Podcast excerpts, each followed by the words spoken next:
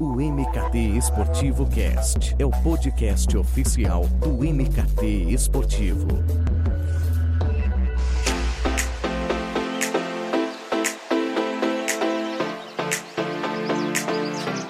E vamos com mais um episódio do MKT Esportivo Cast, o podcast do MKT Esportivo. E esse nosso papo, por si só, já é histórico. Pela primeira vez em três anos de existência, pioneirismo puro do MKT, é claro, nós teremos dois convidados. E dois convidados porque o nosso tema pede, já que vamos conversar sobre marketing fora do eixo. Essa palavra tão utilizada pelos torcedores de clubes que estão de fora de São Paulo, do Rio de Janeiro, que com razão reclamam de um foco nos cariocas, nos paulistas, nos mineiros, enfim, quando existem trabalhos fantásticos sendo feitos pelo Brasil todo. E aqui eu estou em São Paulo, mas vou pegar minhas malas e passear pelo norte ou nordeste do Brasil para falar sobre marketing, redes sociais, licenciamento, marca, enfim, sobre quem tem feito acontecer, que aqui sempre vai ter espaço. Então, eu recebo por ordem alfabética o João Costa, ele é gerente de marketing do Ceará Sporting Clube, e do Renan Bezerra, diretor de marketing do Clube do Remo. Então, primeiro, João, seja muito bem-vindo. Oi, Eduardo, obrigado pelo convite. É uma honra estar participando aí do, do podcast. A gente sempre acompanha por aqui e estou muito feliz em poder participar. Oh, eu que agradeço, a honra é minha. Renan, também, muito bem-vindo ao MKT Esportivo. Pô, valeu, obrigado, obrigado, Eduardo. Obrigado também, João, pela participação. É, Para a gente é sempre importante né, ocupar esses espaços aí e também mostrar um pouco do nosso, do nosso trabalho né, que vem sendo feito aqui na Amazônia. Pô, que bacana. Então eu já quero começar o nosso papo pelo tema central do nosso episódio. Depois vamos abrir um pouco sobre o trabalho de vocês, que é sobre como é o cenário de marketing esportivo, como é que é trabalhar em um clube do norte, no nordeste do futebol brasileiro. As barreiras são as mesmas, são maiores, vocês se sentem mais desafiados por, por às vezes trabalhar com um orçamento menor e entregarem resultados super positivos, como é vamos falar mais adiante. Então, João, como é que é esse cenário aí no Nordeste? Então, é, aqui a gente tem. É, a gente tinha, na verdade, assim, uma limitação maior de orçamento quando eu cheguei aqui. Eu tinha uma equipe bem reduzida. Eu tinha quatro pessoas quando eu cheguei aqui no início de 2019.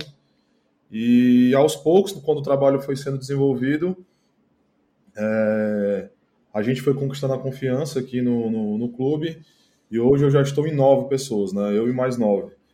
Então, é, é, no início foi desafiador, realmente, assim, bem difícil por conta dessa limitação, né, essa falta de braço, digamos assim. Mas hoje, assim, é, eu posso te dizer que as coisas estão melhorando, né? Acho que a gente ainda pode. É...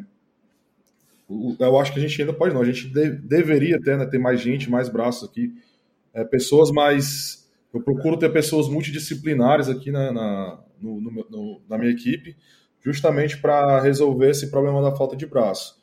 É, o desafio, acho que aqui no mercado, o grande problema hoje é que a gente não é, não é, por exemplo, como em São Paulo, no Rio, que tem vários clubes né, na cidade. Aqui no Ceará, basicamente, a gente tem é, o Ceará e o Fortaleza como as duas maiores forças, e tem clubes menores, de menor expressão, que normalmente as pessoas trabalham como voluntário. Então, assim, acho que a inserção no mercado realmente talvez seja hoje um grande desafio, né, por, por falta de, de postos de trabalho, digamos assim. Então, se a gente sai desse cenário de clubes, você acha que o Nordeste é, tem, peca nesse sentido de ter, por exemplo, agências de marketing esportivo ou empresas com departamento de esportes dentro, seria nesse sentido? Sim, sim. Eu acho que hoje a gente não tem uma agência que se destaque, com, que seja especialista em marketing esportivo aqui. Aqui no Ceará, pelo menos, eu não conheço. Tá. As agências que nos procuram aqui, por exemplo, para fechar patrocínio ou fazer algum tipo de ativação são agências do Sudeste. Não Perfeito. tem agência aqui do Nordeste assim. Tem uma agência no Nordeste que eu conheço que já até fez uma parceria com a gente da La Bahia, mas assim, de, de do Ceará mesmo eu não conheço. Perfeito. E Renan, como é que tá o cenário no norte do nosso país? Então, Edu, o cenário é bem parecido com o do Nordeste aí, o que o, que o João vem trazendo para a gente. É, a gente tem alguns, a gente tem putas profissionais aqui, tem grandes profissionais da publicidade, mas a gente tem grande dificuldade na hora de trazer um profissional desse para o clube, é, da pegada do clube, né? Às vezes o cara é muito bom na publicidade, no marketing, é, o cara se destaca em várias áreas, mas quando ele vem para o futebol especificamente, ele já não tem aquela pegada. Então, existe uma falta de profissionais com essa abordagem, com esse perfil do esporte, né, do, do, do, do futebol. É, somado a isso, é, eu aqui no, no, Clube do Remo trabalho com orçamento zero. Né? Meu, o único orçamento que eu tenho é, é de pessoal. Né? Eu tenho hoje seis ou sete profissionais comigo. Né? Historicamente, é a primeira vez que o clube tem uma, uma equipe trabalhando. É, antigamente se tinha, eu estou no clube há um ano e meio, e até eu assumir a gente tinha ali é, dois ou três profissionais e uma agência atendendo o clube. Né? E diga-se de passagem que a maioria dessas agências não tinham esse, essa pegada esportiva, né? era mais aquela coisa do varejo, é, de loja de magazine e tal, e que não é a nossa, a nossa pegada, não é a nossa é, nosso segmento. Então é uma série de, de desafios, né? É, começar e aí esse orçamento, como, como, como eu estava te falando, é zero aqui. Eu trabalho com para eu conseguir desenvolver uma ação, eu, eu penso uma ação, é, arrecado com essa ação e daí eu desenvolvo a ação seguinte. Né? Então eu não tenho um orçamento é, do clube em específico para desenvolver alguma área. Perfeito. Então já vou pegar um gancho nessa sua resposta, porque esse ano vocês estão na Série B, né? Depois de um, um longo período. É, vocês tiveram que fazer alguma, ou estão fazendo, né, alguma modificação estrutural, por exemplo, é, até no estádio, para atender uma exigência da, da Globo por conta das transmissões, porque eu pergunto porque há um substancial aumento né, de receita.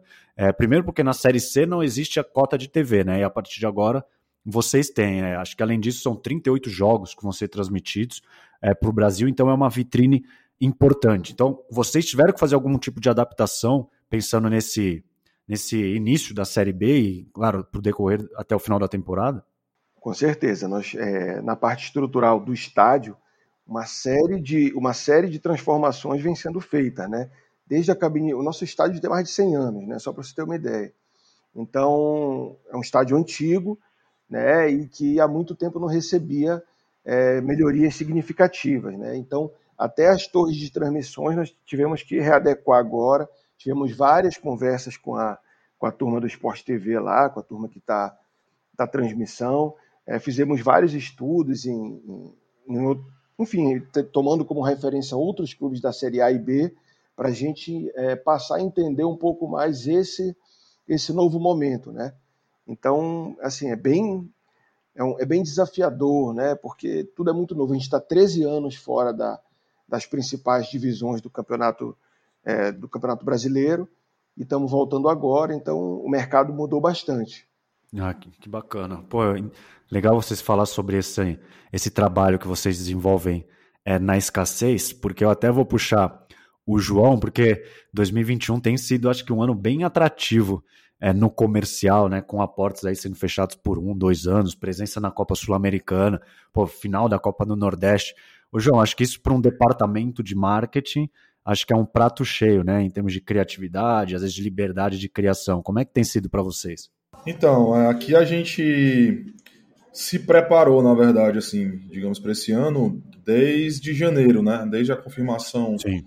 da nossa permanência na, na Série A, né, 2021, a gente já veio se preparando é, para esse momento, desde de, eu trouxe mais duas pessoas para a minha equipe, a gente já foi preparando o planejamento para preparar, digamos, o terreno para essa para esse momento que a gente vive agora. Um exemplo, a gente teve a gente, algumas reuniões com o futebol para ter mais ou menos uma noção de que perfil de atleta o clube ia trazer, para a gente se preparar para isso. Então a gente teve a gente teve tempo, digamos assim, né, com a campanha boa que a gente fez ano passado, a gente teve tempo para se preparar, para se estruturar, para se planejar. É, como você falou, acho que o momento para a gente, apesar da derrota né, no sábado, é, é, ter sido dura, mas assim, o momento para a gente é, é, digamos, mágico. Acho que o clube nunca viveu um momento como esse, né, de, de, de, de tanta exposição no mercado, de, de ter empresas de grande porte nos procurando né, para fechar patrocínios. Então, assim, realmente, como você disse, o momento é, é único, é mais que a gente precisa estar tá pronto né, para receber esse patrocinador, conseguir ativar e fidelizar. Acho que basicamente assim o que eu tenho para te dizer é que assim, eu estou aqui há dois anos, é, dois anos e meio mais ou menos, então vivi o primeiro ano com muita dificuldade, 2019, a gente brigando ali para não cair, foi eliminado muito cedo da Copa do Nordeste. 2020 teve a dificuldade da pandemia e agora realmente é, a gente está colhendo os frutos do que a gente conseguiu é, é, produzir nesses últimos dois anos, né? De tanto de captação de patrocínio, acho que a parte de exposição, trabalho no digital também que a gente está tá, graças a Deus conseguindo fazer um trabalho muito bem feito aqui com muito esforço. Então, assim, é, é basicamente isso. Ah, fantástico. Esse trabalho no digital dos dois clubes, né? Eu posso falar com um pouco de propriedade, porque eu divulgo o ranking e vocês estão se destacando. Eu vou até abordar isso daqui a pouco. E vocês dois, como profissionais de marketing, têm um produto na mão que Rio de Janeiro e São Paulo não têm. A gente tem que ser sincero que essa rivalidade fortíssima que é centrada em dois clubes. Cara, é, é Remo e Paysandu, Paysandu e Remo, é Ceará e Fortaleza, Fortaleza e Remo, ponto, né? E desde 2019, aí o Renan está um ano e meio no Remo, o João está dois anos, dois anos e meio no Ceará. Eu tenho visto aí uma onda de, de ações conjuntas, né? Então a rivalidade dentro de campo será eterna, claro, mas essa, entre aspas, né, essa união fora das quatro linhas, em prol da sociedade, em prol de visibilidade, de receita, de, da promoção do futebol local, eu vejo que passou-se a ser explorada com mais força. Eu queria que vocês falassem se pensar dessa maneira mais colaborativa, e claro, fora das quatro linhas, né? Deixando, deixando bem claro, acaba potencializando essa rivalidade como produto e, consequentemente, o Remo ganha e o Ceará ganha. É nesse sentido, Renan? Com certeza. Algumas, algumas ações é, elas são muito estratégicas, né? E a gente gosta muito de, de prospectar essa parte estratégica. Eu acho que é uma parte bem interessante. Quando é feito em conjunto com os dois clubes, por exemplo, aí no, no Ceará, é, a gente tem dois clubes na Série A, né, o Ceará Sim. e o Fortaleza. Hoje aqui a gente tem um clube na B e um clube na C.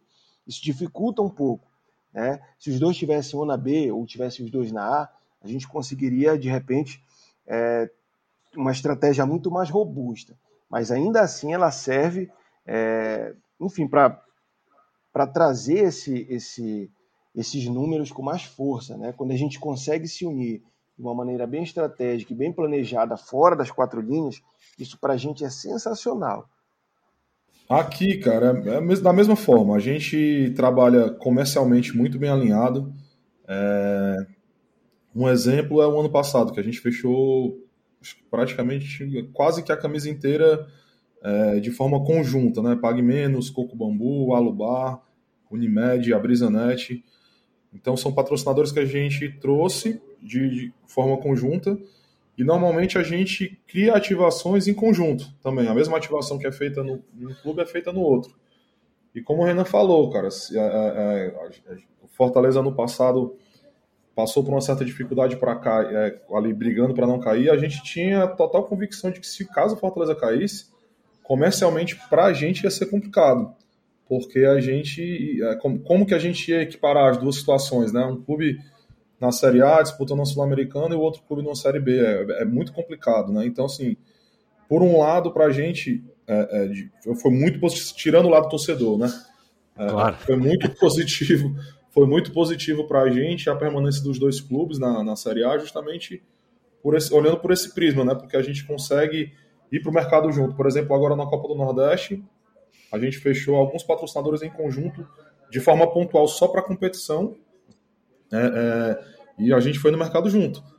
Vai, no caso, vai o Ricardo aqui do, do Ceará e o Vitor lá do Fortaleza, eles vão juntos para o mercado para prospectar juntos. E assim, isso é uma coisa que é recorrente. Praticamente toda semana a gente está trocando ideia, eu falo com, com, o Márcio lá do Fortaleza, o Ricardo fala com o Vitor lá do Fortaleza, então isso para a gente já virou é, rotina, entendeu? Então, é, para a gente é muito positivo.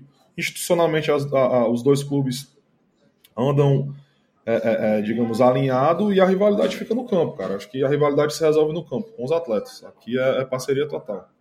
É, então, você, você sabe com muita propriedade que essa questão de rejeição, que é uma, é uma coisa que abordam bastante comigo nas redes sociais, principalmente, quando eu falo até de algum patrocínio que foi fechado por putz, Atlético, Cruzeiro, o mesmo patrocínio, enfim, Grêmio Inter. É, não existe, ou você acha que existe a rejeição de uma marca só fechar com o Ceará ou só fechar com o Fortaleza? a partir do momento que vocês muitas vezes buscam parceiros de maneira conjunta? Eduardo, eu acho assim, o movimento é, é, é, muito contrário, sabe? As empresas que normalmente falam assim, pô, mas se eu fechar contigo, eu vou ter que fechar com Fortaleza. Isso acontece demais, sabe? Inclusive, tá. eles pedem até para abrir porta. Vou dar um exemplo de um, de, de um patrocinador que a gente fechou aqui, a Brisanet. A Brisanet a gente fechou com eles em 2019 e eles ficaram dois, o ano de 2019 inteiro com a gente. E no fim do ano, eles abriram o mercado aqui na capital. Então eles falaram, pô, agora a gente vai ter que fechar com os dois porque vai ficar complicado é, é, eu estar tá em um clube e não estar no outro. Então é, é, a gente abriu as portas lá, a gente intermediou as reuniões justamente para que o acordo se fechasse mais rápido e o negócio evoluísse, né? Então isso é muito comum. Por um outro lado, eu não consigo enxergar bem essa questão da rejeição, sabe, Eduardo? Eu acho que isso eu não conheço um caso assim, talvez a Parmalat lá nos anos 90, né, quando, quando era muito forte no, no Palmeiras, mas eu não enxergo isso hoje. A Crefisa no Palmeiras, que é muito identificado, eu não sei se, se de fato isso acontece, sabe? Eu acho que fica muito ali no campo da suposição. Pode ser que, que eu esteja falando besteira, mas eu, é, eu não consigo ver, é, vamos supor, o cara deixar de ter uma conta no banco, porque aquele banco, sabe? Sei, eu acho que casos raros de muito fanatismo, talvez isso aconteça, mas eu acho que no geral mesmo, acho muito difícil isso acontecer, sabe? É, não, eu concordo com você, até usou duas palavras que é, que é caso raro e fanatismo, eu acho que pode até impactar, mas de uma maneira geral, até já fiz algumas pesquisas no, nos, nos perfis do MKT e realmente não existe essa rejeição, até eu lembro de um torcedor do Corinthians falar que, que tem conta no Banco Inter, que era patrocinador principal de São Paulo até pouco tempo atrás. Então eu também eu tô Existe também aquela lenda de que tem muita gente que se associou ao Palmeiras para ter desconto lá na na fã, né? Então assim, eu acho que isso fica muito no, no subjetivo e aquela lenda de, de, de, torcedor fanático. Acho que isso não acontece não. Ah, concordo. Tamo, estamos alinhados. E nesse último ano, como é que vocês é, estão trabalhando para manter aí o torcedor perto, né, sem a presença dele nos estádios. Eu penso também na questão do sócio-torcedor, né, por exemplo, mas quando a gente deixa de focar em ingresso, a gente também está falando de experiências no próprio estádio, nos encontros, eventos, é, ações de patrocinador, enfim, que também foram e estão ainda né, sendo prejudicados. Então, como é que tem sido esse período para vocês, desde se abril de 2020, é, focando na relação com, com os torcedores? Como é que tem sido aí, Renan? Então, a gente pô, teve que se desdobrar, porque quando a gente tinha um planejamento lá em 2019, final de 2019, a gente imaginava o que, que aconteceria em 2020, e a gente tinha, né? A gente faz aquela, os clipes de notícias e tal, a gente já imaginava que alguma coisa ia acontecer, mas eu, eu não tinha nem noção de que seria nessa magnitude e que os estádios ficariam fechados tanto tempo. Né? Então a gente teve que readequar tudo. Por exemplo, nosso sócio torcedor ano passado é, eu não tenho conhecimento de nenhum outro clube que conseguiu dobrar o número de sócios torcedores durante a pandemia. É, nós conseguimos aqui, né, fizemos uma promoção, obviamente nós deslocamos é, aquilo, que o, aquilo que seria de, de bônus para o sócio torcedor, já que ele não teria mais a questão da entrada nos estádios, a gente passou a dar camisa, é, criamos a marca própria é, da linha casual né, para o clube, se re, eh, nos reinventamos de uma, de uma, de uma forma é, para aproximar o torcedor do clube, né? Aquele lance que já é até meio clichê de estar tá, de estar junto mesmo, mesmo estando longe e tal. Nós fizemos os, a campanha dos totens e agora nós estamos com uma que é do, do assento, né? O torcedor ele paga um valor de 30 reais apenas e ele leva o nome dele no assento, né? Que a gente está colocando assento no nosso estádio todo então, com o valor de 30 reais, o, o, o torcedor é, pode escrever o seu nome na maior, na maior Série B da história. Que é a Rei da Bancada, é isso a campanha? Isso, Rei da Bancada.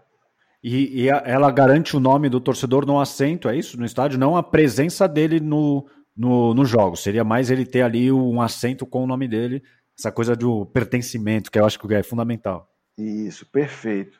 É, infelizmente a gente não tem essa variável a gente ainda não tem controle sobre ela, de quando que a gente vai poder ter de volta o público nos estádios. Então, é, algumas, algumas é, ações que a gente vem construindo aí para fazer o torcedor estar tá mais perto. Cara, aqui né, a gente tem a dificuldade da gente dividir o nosso estádio né, com, com o nosso rival. Então, esse tipo de ação para a gente é, é, mais complexo. Né? Então, a gente focou mais em, em, em recompensar o, o, nosso sócio de outras formas. Então, a gente deu é, é, uma carência de 90 dias para renovação. É, a gente deu uma camisa especial, uma camisa roxa que foi desenvolvida a gente tem um histórico, né, aqui com a cor roxa, né, por conta de ter sido a primeira cor do clube lá no, no período de fundação. Então a gente desenvolveu uma camisa roxa para exclusiva para sócios, os sócios que permaneceram adimplente por determinado período durante a pandemia, eles receberam essa camisa, camisa roxa e tiveram a possibilidade de comprar também essa camisa roxa com desconto. Ela era uma camisa exclusiva para o sócio. É, e a gente fez algumas outras ações também pontuais durante desde o início da pandemia até a gente tem feito até hoje, mas é mais no intuito de recompensar, né? De, de, de é, sempre a gente está é, priorizando. Vamos, vou dar um exemplo. A gente faz uma contratação, vai anunciar um patrocínio, sempre o nosso sócio ele recebe essa notícia em primeira mão. É, a gente agora, o Campeonato Estadual Copa do Nordeste, ele é transmitido pelo Nordeste FC da Live Mode. Todos os nossos sócios eles têm isso como benefício, então eles não pagam e têm direito a acompanhar os jogos. Então a gente está, é, é, é, como a gente não tem essa possibilidade de fazer a experiência, a gente está é, trocando por, por recompensa, digamos assim. Então é, tem sido bem difícil, né? A gente desde o ano passado a gente tem é, trabalhado muito para conseguir devolver a altura que o torcedor está no dando. A gente teve a menor, o menor churn rate do Brasil. a gente não teve essa evolução como o Remo teve, né? De praticamente dobrar a base mas a gente teve uma evasão muito pequena, muito pequena mesmo. É, a gente também teve um, assim, de certa forma foi uma sorte, porque assim, a gente, no início de 2020, a gente zerou a nossa base e relançou o nosso programa de sócio. Então, quando a pandemia começou, basicamente a nossa base era uma base nova que todo mundo já estava dentro, é, digamos, pago até esse ano, entendeu? É, então, assim, o trabalho que a gente precisa fazer agora é realmente de, de renovar esse pessoal entendeu? Então, assim, o que a gente tem feito é realmente esse trabalho forte de recompensar pela falta da ideal de estágios, né? A gente fez algumas ações como a camisa, essa carência de 90 dias e algumas outras ações pontuais que agora não vou me lembrar de cabeça. Olhando pelo meu lado aqui, é, pensando no, no, digital, o ranking desenvolvido pela Samba, né, digital, e que o MKT esportivo ele publica semanalmente, ele mostra que no âmbito digital vocês é, estão se destacando. Eu vou falar primeiro do Remo, que é um clube que se manteve aí no top 20 nas oito últimas semanas, batendo, pô, clube Botafogo, Atlético Paranaense, que tem uma base ampla, né, de, de seguidores. Então, Renan, o que, que vocês têm feito, falando de conteúdo, de digital, que tem dado esse resultado que os números mostram, né, esses resultados? Eu imagino que essa métrica de engajamento é algo que vocês buscam, né, não simplesmente o divulgar por divulgar e esperando que, ó, como você é torcedor, você tem que participar. Não. Vocês buscam é, esse, essa interação, essa participação ativa dos torcedores? Com certeza. É, quando, é, é, é assim, até meio, meio assim, eu fico até meio envergonhado de falar essas coisas, mas quando nós, quando, quando nós assumimos, o clube não observava suas métricas, né? Ele não tinha esse cuidado de olhar relatório, de olhar métrica, engajamento, é, impressões de redes sociais. E o, o conteúdo que se tinha no, no, clube era um conteúdo aleatório. Você não tinha de um planejamento, você não tinha é, um funil para, no caso de venda, você não tinha é, estratégia para aumentar é, a, o, seu, o seu poder é, de, de persuasão em, em cima do, do, seu torcedor. Aí o que, que aconteceu? O Instagram, por exemplo, só ter como exemplo aqui, nós pegamos, ele tinha mais ou menos 115 mil, hoje nós estamos com 300 mil é, inscritos. O, a, a, Remo TV nós pegamos com 11 mil inscritos, hoje nós estamos com 65 mil inscritos. É, isso eu estou falando do período de um ano e meio. É, o que, que nós fizemos? Um, um, bolamos um conteúdo de, re, de rede social para rede social e começamos a trabalhar a especificidade de cada rede. É, não adianta eu pegar um, uma propaganda que vai para a TV, por exemplo, e jogar ela no, no, YouTube. Ela não tem a linguagem do YouTube, ela não tem a pegada do YouTube. É, então, que a gente começou a trabalhar é rede a rede, é, e até deixar ela um, um, um, pouquinho mais específica com a nossa cara. É, isso é a, a, importância disso é, é muito grande, porque o, o, João depois pode confirmar aí. A gente atrai cada vez mais não só os nossos torcedores, mas torcedores de, de, de, de outras praças, né, de clubes que não são é, naturalmente da nossa região a gente atrai patrocínio, a gente sempre está na mídia ali, de, de alguma forma ou de outra, a gente consegue vender melhor é, institucionalmente e comercialmente, né? E acima de tudo, quando a gente consegue bolar esse tipo de conteúdo, a gente sai da bolha. E sair da bolha significa que a gente, não, a gente passa a vender e a mostrar o clube e os seus parceiros para as pessoas que não são apenas os torcedores do clube. Né? Então, pô, você fazer um, um trabalho é, robusto, bem consolidado é, e planejado, os números eles, eles vêm para comprovar isso tudo que você tá, tem feito. E num período curto, né? Um ano, um ano e meio que você citou? Exatamente, um ano e meio. O, o, o crescimento nosso que é mais emblemático é o da Remo TV, que foi um, um crescimento de praticamente ali 600%, né? E o do Instagram, que a gente teve quase dobrou o número no, no Instagram de, de inscritos. Então, a gente fica assim bem feliz com tudo que tem acontecido. É, mas quando nós assumimos, por exemplo, é, você tinha uma chamada de jogo. A chamada ela informava para o torcedor que teria jogo tal dia e tal hora. Ele não chamava o torcedor para ação. Ele não dizia assim, torcedor, eu quero que você venha assistir o jogo. Por onde vai passar? O que, que o torcedor pode agregar nesse conjunto? É, um, é uma cerveja? é um, sei lá, é um chip de celular, o que, que vou ter de promoção? Então a gente passou a chamar o torcedor para interagir com o clube. É, e aí foi uma, uma, uma, verdadeira revolução, né? A gente mudou desde a estética que vinha das redes sociais que a gente vinha aplicando, até mesmo a questão de conteúdo, as coisas mais básicas de linguagem. Pô, fantástico, isso mostra que realmente o, o resultado vem. E o, e o Ceará, João, é, que também né, se destaca, exemplo do, do Remo e desse trabalho bem legal que o, que o Renan detalhou.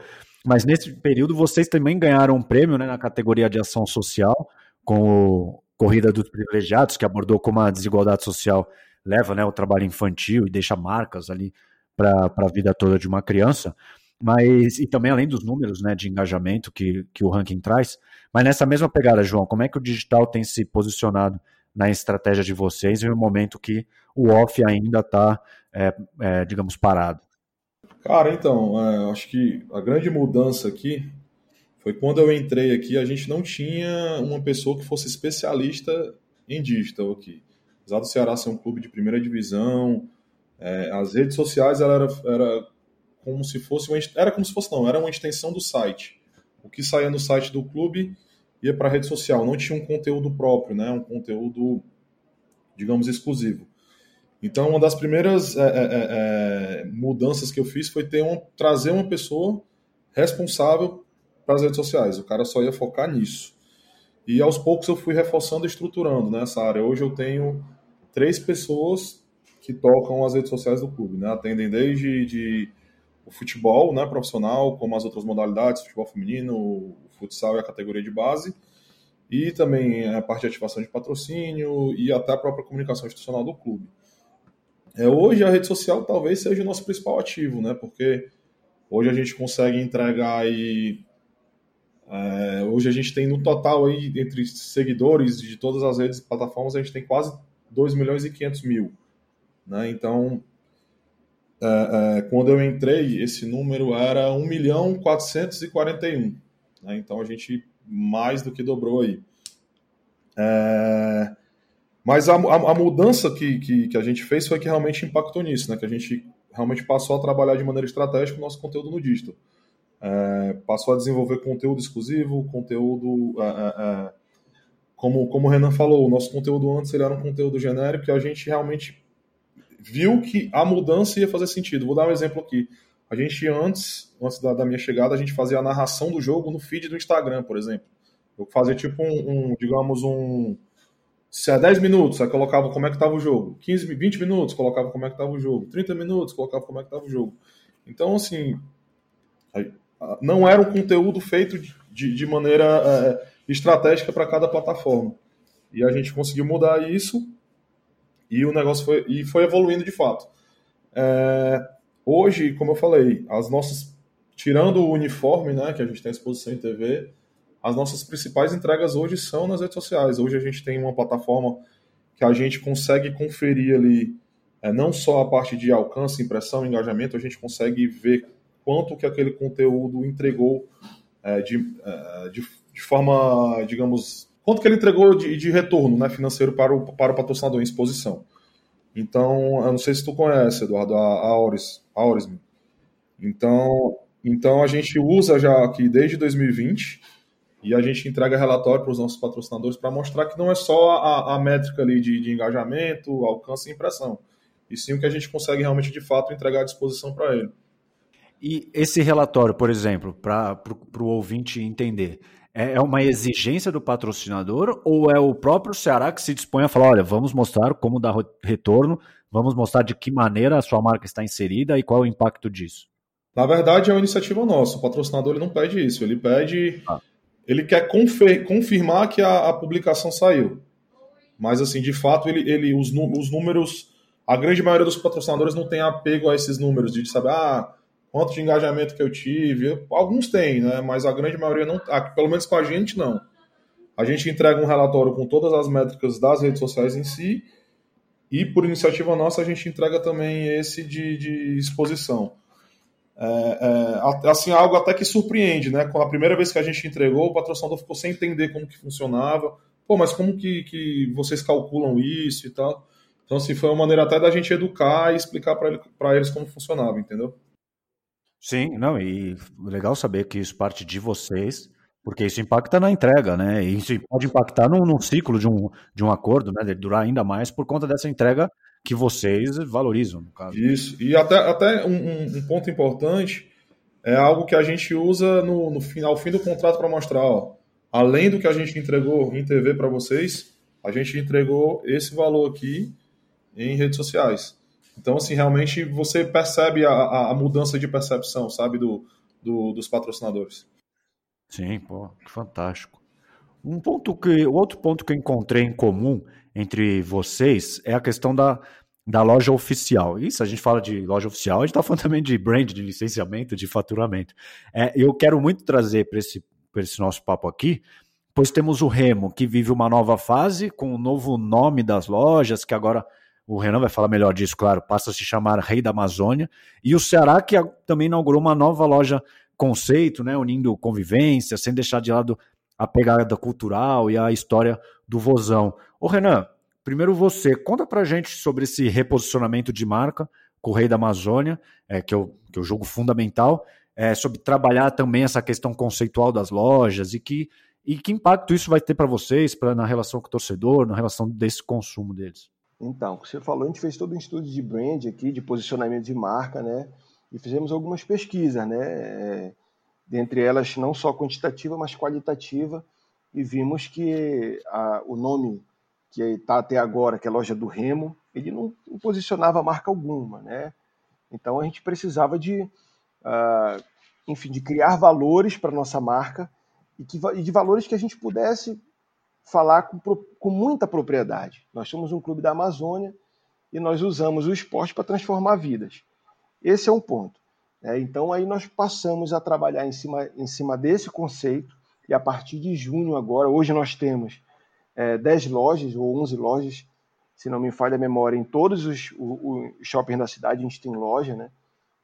Então tem uma capilaridade física muito grande, mas as lojas elas eram uma loja é, que não falavam nada ao nosso torcedor, além do que a gente não tinha essa questão da experiência. É, a gente fez todo um, um reposicionamento não só da marca, mas um remodelamento é, da, da, própria loja no mercado.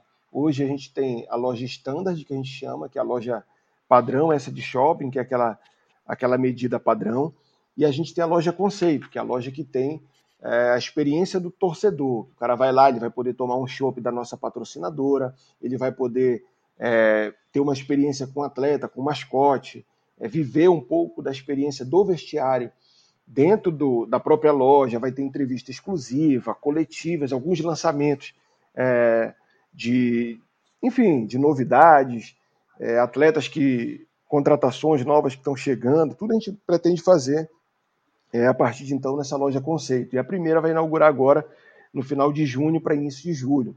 Né? E, as do, e as lojas de shopping serão totalmente é, repaginadas. Né? A ideia com, com esse reposicionamento, com essa, com essa questão do brand, era a gente mostrar é, as dificuldades também de se fazer esporte na Amazônia. É, e, e, mostrar para o Brasil e para o mundo, já que a Amazônia é, uma, é, uma, é um fenômeno internacional, como que a gente pode trazer esse diálogo da Amazônia, de, das coisas sustentáveis do dia a dia, é, através do esporte e através principalmente do Clube do Remo. É, então, é, aí o que, que isso gerou de positivo para a gente? Algumas empresas já nos procuram por compartilhar valores parecidos com o que nós estamos, é, com que nós estamos defendendo hoje. É, a gente tem empresas hoje que chegaram e disseram, pô, muito interessante isso que vocês estão estão defendendo, a gente quer fazer parte dessa, dessa mudança, dessa transformação no esporte, tal, tal, tal, e a gente acaba é, criando um novo nicho de mercado. É, antigamente, a, as empresas, se, principalmente as que, vi, que, que se relacionavam com futebol, elas queriam comprar um espaço na camisa, elas queriam comprar um espaço de mídia.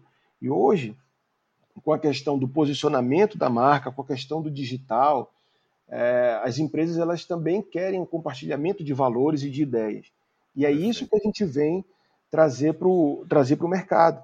A gente não está querendo só vender para o nosso torcedor determinada marca A, B ou C. Ao contrário, a gente é, quer se relacionar com empresas que a gente compartilhe de valores. E o que o João falou um pouco, é, há pouco aí é, sobre a questão do, da, da entrega para o patrocinador, isso é fantástico, porque a gente consegue entregar para o patrocinador e mostrar para ele a importância dele investir num clube esportivo, a, a, a, importância dele ter a marca dele relacionada com uma marca que está no, tá no esporte. Não é legal esse, esse overview que você nos deu, porque assim, em um ano, um ano, um ano e meio, né, por, por aí, esse impacto, né, esse reposicionamento, o, o quão ele impactou vocês, né, tanto a imagem institucional, mas também as redes sociais, o relacionamento com o torcedor, é, o interesse de patrocinadores. Então, assim, quando você faz um trabalho 360, é um bom trabalho, é coisa que parece que é natural, né, que, que essa valorização venha e venha também por meio de potenciais interessados, né, e naturalmente isso impacta o torcedor. Né?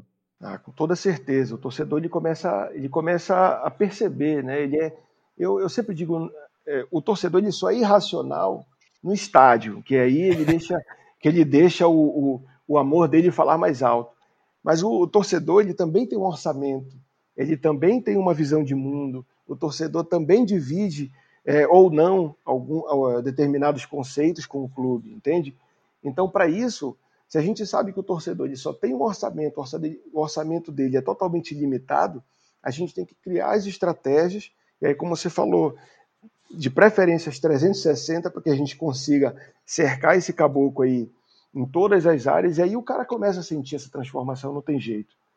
Ô João, agora falando do Ceará, além da loja conceitual que eu, que eu citei, vocês também estão num, num processo relevante de expansão da Vozão. Queria que você contasse dos benefícios de ampliar esses pontos de contato, como o Remo também, né? Tem, tem expandido bastante a, a sua loja, é, para tentar oferecer um ambiente para o torcedor é que cada vez menos se pareça com aquela coisa, aquela loja tradicional, mas que tenha o entretenimento, tenha história, tenha conteúdo, então seja um contexto bem é, que o torcedor se sinta abraçado, que ele se sinta à vontade. No nosso caso aqui, cara, a situação era, era outra, né? A gente antes da gente ter a, a, a, o nosso trabalho não foi só de brand, né? Para contextualizar vocês, assim, a gente tinha um, uma rede de lojas onde o nosso torcedor era extremamente maltratado. Não era, não era não, só que não era bem atendido, ele era maltratado. A verdade é essa. Então, no final de 2019, a gente diversos processos, diversas reuniões aqui, a gente, cara, a gente só vai conseguir resolver esse problema internalizando esse processo, trazendo a administração das lojas e da nossa marca esportiva para dentro do clube. Enquanto a gente estiver na mão de terceiros, a gente nunca vai conseguir resolver isso. Então, é uma das iniciativas que a gente teve foi trazer realmente as lojas, relançar tudo, é, desde de, de é, mudança no, na maneira de atendimento, arquitetura de loja, é, até realmente a mudança da marca esportiva. Esse processo foi um processo bem, é, é digamos, demorado e, e, e para a gente conseguir realmente é, implantar. Né? A gente sofreu muito, teve é, situação que até que o Conselho Deliberativo precisou de aprovação do Conselho Deliberativo, então, assim, foi um processo que a gente sofreu um pouco, mas hoje, assim, é sucesso total. É, é o sentimento de pertencimento do torcedor, ele é, realmente é, a gente agora a gente consegue perceber o torcedor tem orgulho de vestir a nossa marca, né? A gente nota isso a cada lançamento, o torcedor é, é, é compra, é, chega junto. Tanto que a sucesso de venda ano passado a gente vendeu mais de 100 mil produtos, mais de 100, 102 mil camisas a gente vendeu ano passado. Se a gente somar de 5 anos, de 2019, colocar 5 anos para trás, a gente não vendeu nem metade disso. Então, assim, acho que isso comprova realmente o sucesso que foi a, a, a esse lançamento. É, um outro processo que a gente percebeu foi, como, como o Renan falou, a importância de, de realmente capilarizar né, a, a, as lojas em vários lugares da cidade. Antigamente era tudo localizado em, em, em, alguns pontos. Hoje a gente tem, na região metropolitana, tem uma loja é, nova na sede recém-inaugurada, onde vai ter integração com o museu. Entra muito naquilo que você falou de da loja contar a história do clube. Essa loja realmente é um símbolo disso. E nos próximos meses a gente vai lançar, se eu não me engano, mais três lojas. Eu não tenho agora o número exato, mas eu tenho quase certeza que são três. Uma loja que a gente vai lançar vai, ser, vai ter um gastrobar integrado, onde a gente vai conseguir oferecer a experiência tanto do cara assistir o jogo lá, como de o torcedor ir para lá e de lá ter um transfer para ir para o estádio. Então, é, a ideia realmente é oferecer experiência e aumentar esse sentimento de pertencimento. João, vou seguir com você para a gente entrar num, num assunto que é correlato, que é a questão da marca própria, né? Porque a Vozão, ela entra em campo, né? E acho que até por entrar em campo, acho que tem uma preocupação absurda de abastecer loja. Eu imagino, eu imagino ter uma logística mais complexa, né? Um impacto maior, pensando em receita. Como é que tem sido para o Ceará ter essa marca própria? É, pensando, claro, em faturamento, em distribuição para o torcedor e também o envolvimento na da torcida nas peças. E eu, eu já adianto que eu acho a Sertão Alvinegro uma das, uma das mais lindas já produzidas. Então, cara, é, a, gente, a nossa principal preocupação quando a gente lançou a marca própria, a gente não focou tanto no faturamento, e sim da gente recuperar esse sentimento de pertencimento do torcedor. É, para dar um exemplo aqui, quando a gente era com a nossa antiga fornecedora, a gente fazia um lançamento, com duas semanas já não tinha mais camisa para vender em loja. Isso para a gente um, gerava um problema absurdo do torcedor reclamando em rede social, do torcedor vindo aqui no clube reclamar, reclamação e ouvidoria. Então, assim, a nossa principal preocupação era justamente recuperar o sentimento de pertencimento do torcedor. Era o torcedor, a cada lançamento, querer comprar a camisa, aquele torcedor que a gente conhece casos de torcedores que o cara tem é, é, é, a coleção de todas as camisas que a gente lançou desde, desde o início da marca própria. Então, esse foi o nosso principal objetivo, é realmente recuperar o sentimento de pertencimento do torcedor. O segundo passo agora é a gente realmente estruturar para conseguir levantar o faturamento. Então, a gente, por exemplo, desde o lançamento da Sertão Avenida que você citou, a gente hoje a gente investe em, em mídia, é, de, em televisão, anúncio pago, então o nosso foco já passou a ser outro, né? É, passou realmente a, a, questão da venda, a focar em conversão, a focar em fazer o torcedor comprar. É, com relação à experiência com a marca própria, assim, cara, o que eu tenho que te dizer é que para a gente tem sido uma experiência fantástica. Desde, como eu falei do início, dessa questão de recuperar o sentimento, o sentimento de pertencimento do torcedor, mas assim a experiência mesmo de aprender e administrar uma marca, né, que é algo que a gente não tinha essa experiência, que ninguém no clube é, é, é, tinha conhecimento de varejo. Lógico que a gente tem é, pessoas da fábrica né, que dão essa consultoria para a gente, mas a gente tem pessoas internas aqui no clube que acompanham o dia a dia, que acompanham é, é processo de varejo das lojas. Então, é, é, uma experiência que eu te falo que para os clubes regionais, talvez para os clubes do Sudeste, eu não sei se funcionaria tão bem como para os clubes regionais, né, como para o Ceará, para o Remo, o nosso rival a mesma coisa, o Bahia, o, o Vitória também só há pouco. Dá muito certo porque a gente não tem uma abrangência nacional né, para venda de camisa, entendeu? Então é, fica mais fácil da gente conseguir fazer uma logística bem feita, fica mais fácil de, de eu conseguir abastecer as lojas com frequência como não acontecia antes, né? Tipo, o nosso fabricante era aí do Sudeste e eu não conseguia entregar uma quantidade de camisa que atendesse a demanda da minha torcida, entendeu? E hoje, com o nosso fabricante aqui, é aqui em Fortaleza, a gente consegue isso. É, não falta camisa em loja, é, faz, é, eventualmente vai faltar ali um tamanho, mas assim, quando eu falo faltar, é faltar o produto mesmo. Antigamente faltava de fato. Não existia uma camisa oficial do Ceará vendendo nas lojas oficiais. Aí você tira, entendeu? Caramba. Então, assim, a mudança mesmo que impactou foi isso. Foi o nosso torcedor sempre ir na nossa loja e encontrar a blusa lá. Pode não ter o tamanho dele, mas tem um tamanho. Uh, o tamanho. Uh, vai ter uma grade lá para conseguir atender, entendeu? Não, imagino que com fornecedor local, é, o tempo de. É, eu sou leigo, tá? De confecção até chegar na loja também fica muito mais curto, não? Sim, diminui muito, diminui muito. A gente, antigamente, com a, com a nossa antiga fornecedora, a gente tinha que pedir, quando acabava, eu tinha que esperar 60 dias para chegar. Nossa. Hoje, não, eu não, hoje o que acontece? É, acabou, já tenho peça para repor, entendeu? Então, assim, é, é, eu, não, eu não sofro mais com, com como eu sofria antes, né, de o torcedor não ter produto, não, isso não acontece mais. E assim, tem um outro ponto que é importante também, o nosso mix aumentou, né? O nosso Sim. mix aumentou consideravelmente. É, ano passado a gente lançou nove camisas, né, contando camisas de linha e camisas de goleiro, a gente lançou nove camisas. Com o nosso antigo fornecedor eu lançava três.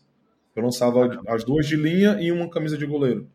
Então, realmente mudou de fato e é como eu te falei, a cada lançamento a gente percebe esse, esse, esse movimento né, do torcedor de comprar. Eu, a Sertão Alvinegra é um exemplo. A gente vendeu em seis dias, a gente faturou com ela mais de 1 milhão e 500 mil em seis dias. Caramba! Entendeu? Então, assim, é, é a mudança para a gente é muito positiva. A gente não tem nem o que falar de reclamar, não. Então vai ser curioso fazer um paralelo, porque o Remo ele tem a capa para a linha de jogo, mas tem a, Rei, né, a marca própria Rei, é para o casual. E o, o, Renan, é legal que vocês também buscam bastante a participação da torcida dentro da marca, pô, a exemplo do Ceará, então legal ver essa sinergia entre vocês. E, e essa liberdade né, que a marca própria oferece de criação, de mover a torcida no processo. Pelo lado da capa, isso é tranquilo, Renan? É, aproveitando é, a pergunta também para saber quais as pretensões que você, vocês têm para Rei, não sei, é, pensa em ter linha de, de jogo ou não? Vocês ainda preferem esse modelo de ter um parceiro é, de kit? Como é que funciona aí para vocês? Então, é, eu ainda não, ainda não sou totalmente convencido é, de que a marca própria ela tenha essa rentabilidade e toda essa robustez que é falado, né? Tipo assim, quando você está na boa, quando você está no momento legal, é interessante. Mas como eu sei como funciona um pouco o futebol no Brasil, eu também sei que não demora muito, é, o gestor pode ir lá e meter a mão no caixa da, da marca e acabar quebrando a, a, a marca né, e acabar trazendo um prejuízo para o clube lá na frente. Esse é um dos pontos. Né? A, quando a gente criou a marca própria da linha casual, era justamente para a gente dar uma é, conversada melhor com a torcida. A gente queria aumentar o mix de produto nas lojas, né? E assim trazer coisas que eram da nossa para a nossa região. Quando eu tenho, quando eu tenho um, uma fornecedora, vamos dizer a Capa, Adidas ou qualquer outra que seja, o cara faz um material e ele quer passar o material, esse mesmo material para todos os clubes. Só que aqui na Amazônia é quente e é úmido. O meu torcedor ele se sente muito mal vestindo é a mesma coisa, de repente, que se veste em São Paulo, que se veste no Rio Grande do Sul, que se veste no Ceará, né, e por aí vai. Então eu, tenho, eu tinha que ter essa, essa mobilidade, essa flexibilidade na questão do material, na questão do design e na questão também do posicionamento. Quando a gente criou a marca Rei, ela também veio para compartilhar alguns valores. Por exemplo, a questão da mulher dentro dos estádios, a questão dos negros, a questão do LGBT. A gente tem muito mais hoje é, lançando uma, uma camisa pela nossa marca da linha casual de liberdade, né, do que eu teria é, tendo que dialogar com uma grande fornecedora. Esse é um ponto. É, a nossa relação com a capa, ela sempre foi bem tranquila, tá? Mas no, no primeiro, no primeiro modelo que eles lançaram, é, não agradou, por exemplo, a grande parte da torcida e não agradou também a diretoria. No primeiro modelo que foi lançado, que era aquele modelo de chegada, que era para os caras dizerem, pô, tô chegando, Remo, tô chegando, torcida, vou fazer um material top aqui, pô, vocês vão se encantar. E não foi nada disso. É, foi, não foi legal. E aí, a partir desse lançamento, o clube assumiu, né, o marketing assumiu todos os conceitos e os desenhos das camisas da capa. Aí nós lançamos ano passado a camisa Cabanagem, que era a camisa 3. É, também foi um sucesso de vendas, uma camisa com conceito. Lançamos a camisa do Sírio de Nazaré, que é uma camisa que, também pela capa, mas era uma camisa comemorativa aqui. E aí fizemos tantas outras coisas pela marca Rei. Aí nesse ano já nós fizemos a camisa Soberana, que é uma homenagem aí ao açaí, né, um fruto típico aqui da nossa região. É, sempre dialogando, sempre trazendo um conceito, uma história que o nosso torcedor ele vive por trás. É, então o cara ele passa a se enxergar dentro daquela camisa, dentro daquele conceito. E aí a, aquela peça ela se torna um objeto de desejo. É, o torcedor ele passa, porra, eu sou um cara que eu me alimento do açaí todo dia. É, o clube está fazendo, uma, sabe? O cara começa a criar relações na cabeça dele que trazem ele mais para esse, para mais próximos para esse consumo. Então a gente assim tem uma relação bem tranquila né, com, a, com a capa. E a questão da marca rei ela veio também para suprir algumas necessidades de mix que a gente tinha nas lojas. Né? É, você fez uma outra pergunta que eu não me lembro exatamente, mas era alguma coisa é, no sentido de da gente transformar a marca rei depois numa camisa de jogo. Por enquanto ainda não existe essa essa essa ideia na nossa cabeça, né? Óbvio que a gente prospecta, a gente estuda, a gente conversa, mas é, um fator que, que, que eu considero emblemático agora na pandemia é que faltou tecido no mercado. Só para você ter uma ideia. É, a gente estava discutindo com a capa já o, o ainda no, no, final do ano passado a gente estava discutindo o modelo 2023, né? devido à falta de insumo no mercado.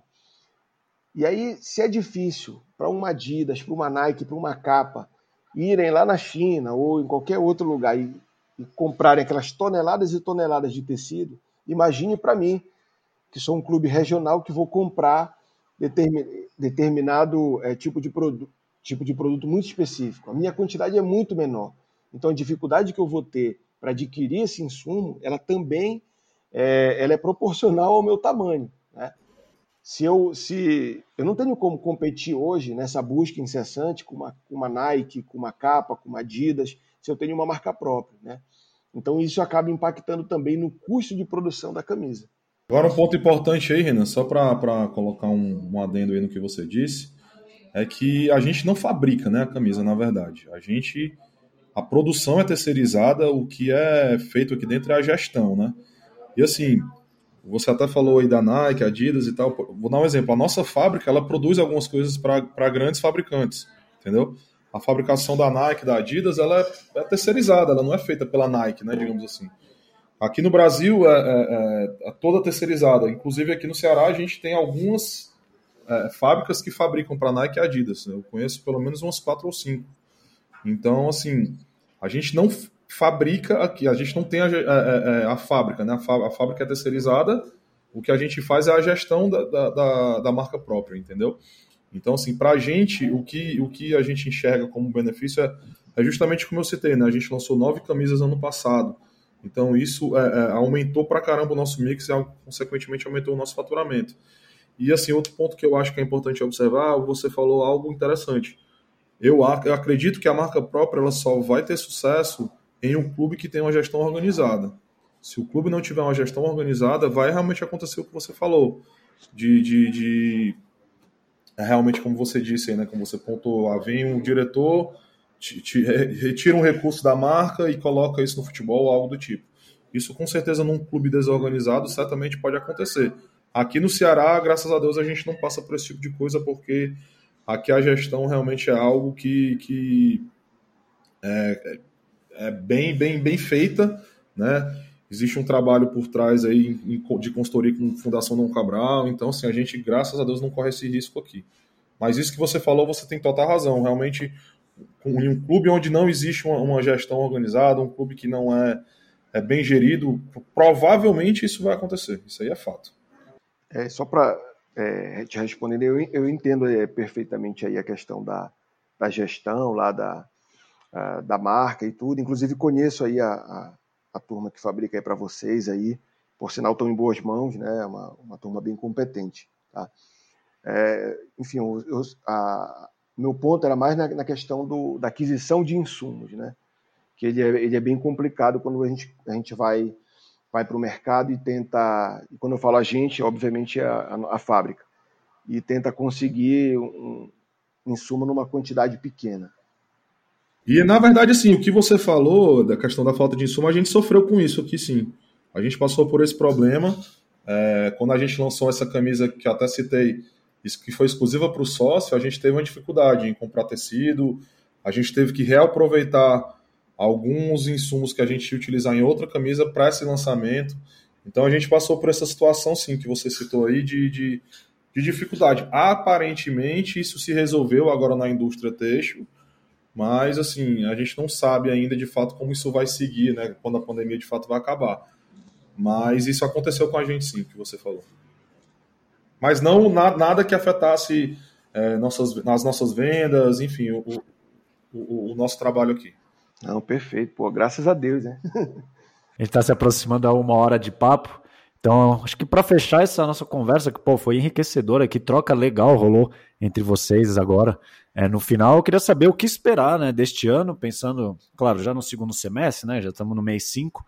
É, no Remo, primeiro, Renan, como é que aproveitar esse ano de retorno para a Série B, né? Para que o faturamento, aí o furor da torcida, a visibilidade maior, possa reposicionar o clube num cenário nacional e trazer um retorno, não somente financeiro, mas institucional e quem sabe aí também ser um ano da virada para vocês terem uma crescente que dure bons anos. Pô, sem dúvida, né? É, só para só a gente entender como é que funciona esse, essa, esse carnaval que é o futebol, né? Eu tive que fazer aqui uns dois, mais ou menos dois planejamentos em paralelo, né?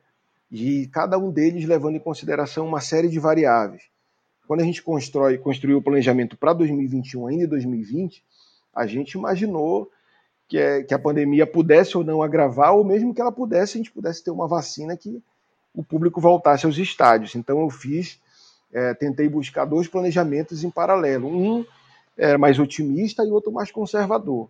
Né? Pelo que eu estou vendo é, e pelo que já está em, em prática, é, eu só vou usar o meu, o meu planejamento conservador aqui né? mas ainda assim, a partir de junho agora, é, não só a questão das lojas que, tão, que vão mudar de layout, vão mudar de nome e tudo mais, é, mas a gente vai ter uma grande novidade agora no dia 1 de julho. Né? No finalzinho de junho a gente já, já tem uma novidade grande aqui no clube e uma série de ações né? a gente vem para coroar esse, esse ano. Tá? É um ano que eu, eu particularmente não tenho nenhuma é, nenhum otimismo mais de que o público volte aos estádios. É, eu acho que esse ano já foi. É, então, essa receita de bilheteria para nós é, já, já dei como perdida e a gente tem é, sentado em cima desse, desse uh, dessa realidade para construir patrocínios, parcerias e receitas. Né? E aí se torna mais desafiador ainda. É, mas assim, a volta para uma Série B, além da questão da visibilidade, é, eu tenho uma nova perspectiva com sócio torcedor, eu tenho Premier, eu consigo desconto para o meu sócio torcedor é, no Premier, eu consigo trabalhar de uma forma diferente, eu consigo mexer com o meu sócio torcedor, com o meu torcedor de uma maneira é, mais, assim, mais concreta. Né? E o que a gente tem planejado para esse ano é, é investimento pesado em infraestrutura, em coisas estruturantes para o clube. A ideia, eu que sou torcedor do clube, é que quando eu saia desse, desse cargo, eu deixe o caminho muito mais estruturado para o próximo gestor e que ele venha e seja melhor do que eu e o que venha depois dele seja melhor. E assim a gente vai construindo um clube cada vez mais organizado e com um retorno muito mais é, robusto. Né? Só para você ter uma ideia, quando eu assumi a diretoria do clube, a gente não tinha sala, a gente não tinha nenhum computador e nenhuma, e nenhuma máquina fotográfica. Né? Hoje eu já tenho uma estrutura um pouco melhor, né? já consigo é, movimentar a minha equipe, mas a, a, ideia é investir nessa estrutura que, mesmo a gente entendendo que ela é muito básica, nós do clube ainda não possuímos, a gente ainda está construindo isso. Né? Então a gente está tirando leite de pedra aí. O nosso principal objetivo hoje, além dos comerciais, de posicionamento de marca e tudo, é investir nessa parte estrutural do clube. É legal que você citou, porque é justamente isso, né? Vocês estão arrumando a casa um ano, um ano e meio, porque né, o clube, a instituição é maior que qualquer profissional e que o próximo faça um trabalho ainda melhor e isso o, o clube ganhe, né? E aí por isso que é também fundamental que nesse segundo semestre, como você citou também a questão da ausência de público, e se voltar é, é aquilo de 5, 10%, né, uma capacidade muito reduzida, e às vezes até os custos envolvidos com outros, né, com segurança, com portaria, enfim, é, é, bata ou até o clube entre no prejuízo nesse, nesse quesito. Mas é justamente isso, vocês estão arrumando a casa, e esse nosso papo mostrou né, os números que o Remo tem, tem conseguido, tem obtido né, no digital, em questão das lojas, de reposicionamento, sempre pensando no clube, que aí é o, é o, é o grande protagonista sempre, né, Renan? Pô, com certeza, né? É aquela coisa que a gente fala, o clube vai ficar aí eternamente e os profissionais, os presidentes, os atletas e quem quer que seja vai passar. E a gente, como torcedor aqui, torce para que o cara que vem depois sempre seja melhor. Isso não é bom só para o clube, não. É bom para o torcedor, é bom para o parceiro, é bom para o patrocinador, é bom para quem está envolvido na cadeia do futebol, né, que profissionaliza a coisa. Eu acho que a gente ainda está engatinhando nisso aqui no Brasil. É, alguns clubes já podem, já têm um destaque um pouco melhor, mas no, no modo geral a gente ainda está engatinhando muito é, no Brasil em relação aos, aos centros europeus, por exemplo. João, e o Ceará, fortalecido no âmbito comercial, como a gente conversou, na elite do futebol também há alguns anos, um orçamento maior. Como trabalhar para que esse fortalecimento aí é, seja perene e o Vozão aí gal, é, consiga galgar voos cada vez maiores também?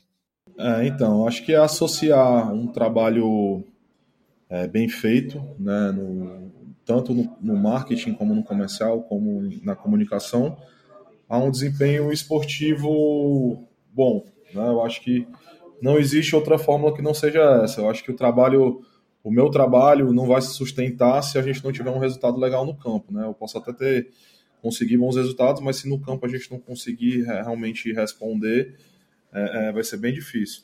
Mas, assim, é, de fato, aqui a gente tem adaptado né, os nossos planejamentos a, a, ao que vem acontecendo na pandemia. Né? De fato, como o Renan falou, eu não acredito em reabertura de, de estádio agora esse ano mais. Acho que isso está longe de acontecer, na verdade.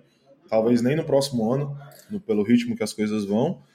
É, mas eu acredito que os clubes, né, os clubes organizados vão conseguir se adaptar a essa realidade. Né? É, é, eu torço muito para que, por exemplo, um clube do Norte consiga acesso à primeira divisão, é justamente para a gente precisa fortalecer né, tanto o futebol do Nordeste como o futebol do Norte, é, é, para realmente a gente conseguir distribuir né, o, o, mercado, que hoje é extremamente concentrado aí, aí, no, aí no Sudeste. Mas a gente sabe que é, é, bem difícil, né? Como você falou, a questão de realidade de orçamento do, do, do, do é muito distante, muito discrepante. Né? Hoje a gente já está indo aí para o quarto ano de Série A, mas a gente sofreu muito né, no, nos dois primeiros anos para conseguir realmente, é, digamos, se estabilizar, né? Então, assim, é trabalhar forte, eu acho que é nosso, nosso objetivo no campo continua o mesmo, né, que é permanecer na Série A. É, e em paralelo a isso, a gente conseguir fazer um trabalho legal, é, aumentando o sentimento de pertencimento do torcedor, trabalhando bem a nossa base de sócio, é, evoluindo né, a nossa marca própria. Então eu acho que não tem, não tem é, fórmula mágica.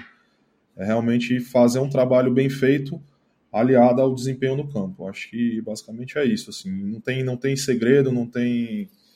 É, é, é como o Renan falou, é, a gente fazer um trabalho de, de, de de gerar realmente esse orgulho no torcedor, fazer com que mostrar para o torcedor o quanto que o clube é organizado, o quanto que o clube, é, é, como ele disse, né, o clube fica e as pessoas que estão aqui passam. Então, eu acho que é justamente isso, é a gente mostrar para o torcedor que o que está sendo feito é um trabalho por realmente por longo prazo e para o futuro. João, Renan, muitíssimo obrigado pela participação de vocês. Eu adorei foi um episódio de mais de uma hora, mas que a gente conseguiria desdobrar em vários episódios. Poderia falar de, de marca própria, de loja, de reposicionamento, posicionamento de marca, enfim, de brand. Acho que dariam bons papos e longos papos. é, aliado à experiência de vocês, aliado à grandeza dos clubes que vocês hoje representam. Então, muito obrigado pela participação de vocês. Eu tenho certeza que os ouvintes é, sairão é, com ainda mais informações e com um cenário bem legal, um overview né, bem bacana de como é o marketing esportivo no futebol do, do Norte e do Nordeste. Então, é, começando pelo Renan. Renan, obrigado pela sua participação. O espaço é seu para o último recado. Pô, eu queria agradecer imensamente o espaço.